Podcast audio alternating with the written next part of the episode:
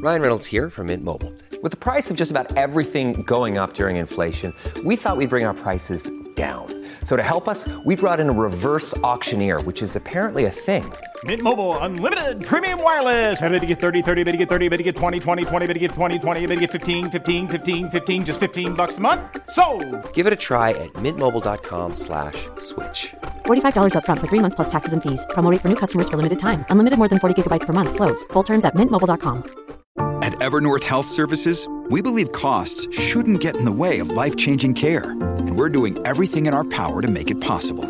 Behavioral health solutions that also keep your projections at their best? It's possible. Pharmacy benefits that benefit your bottom line? It's possible. Complex specialty care that cares about your ROI? It's possible. Because we're already doing it. All while saving businesses billions. That's Wonder made possible. Learn more at evernorth.com/wonder.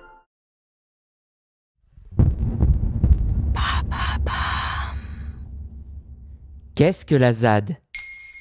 Merci d'avoir posé la question. Ce n'est pas une nouvelle danse dérivée de la Zumba. Ce n'est pas non plus une substance chimique nocive. Non, la ZAD, ou zone à défendre, est une forme de squat à vocation politique qui s'oppose souvent à un projet d'aménagement. Leur chère forêt laissera la place à de glorieux immeubles. Encerclés par la civilisation romaine, ils seront condamnés à s'adapter ou à disparaître. La ZAD est généralement localisée sur un territoire agricole ou environnemental. Il en existerait entre 10 et 15 en France et elle compte généralement plus ou moins 200 habitants. Mais il n'existe pas de chiffre officiel.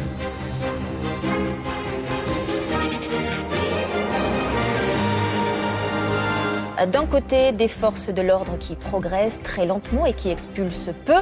De l'autre, des zadistes qui résistent et qui reçoivent même des renforts. Qu'en est-il vraiment sur le terrain? Le but des ZAD est très souvent d'éviter la destruction d'un site important pour l'écosystème local et de retarder ou empêcher les travaux de grandes infrastructures qui, a posteriori, pourraient se révéler économiquement ou écologiquement néfastes.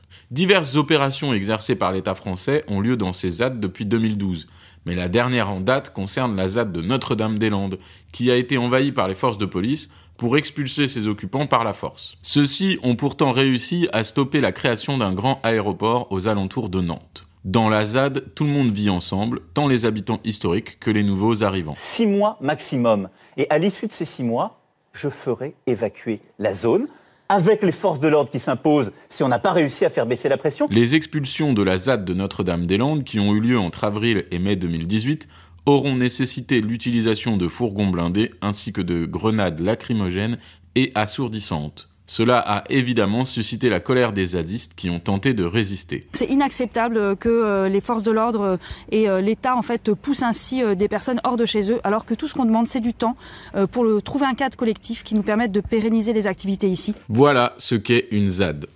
Maintenant, vous savez. En moins de deux minutes, nous répondons à votre question de manière claire, concise et détaillée. Que souhaitez-vous savoir? Posez vos questions en commentaire sur toutes les plateformes audio.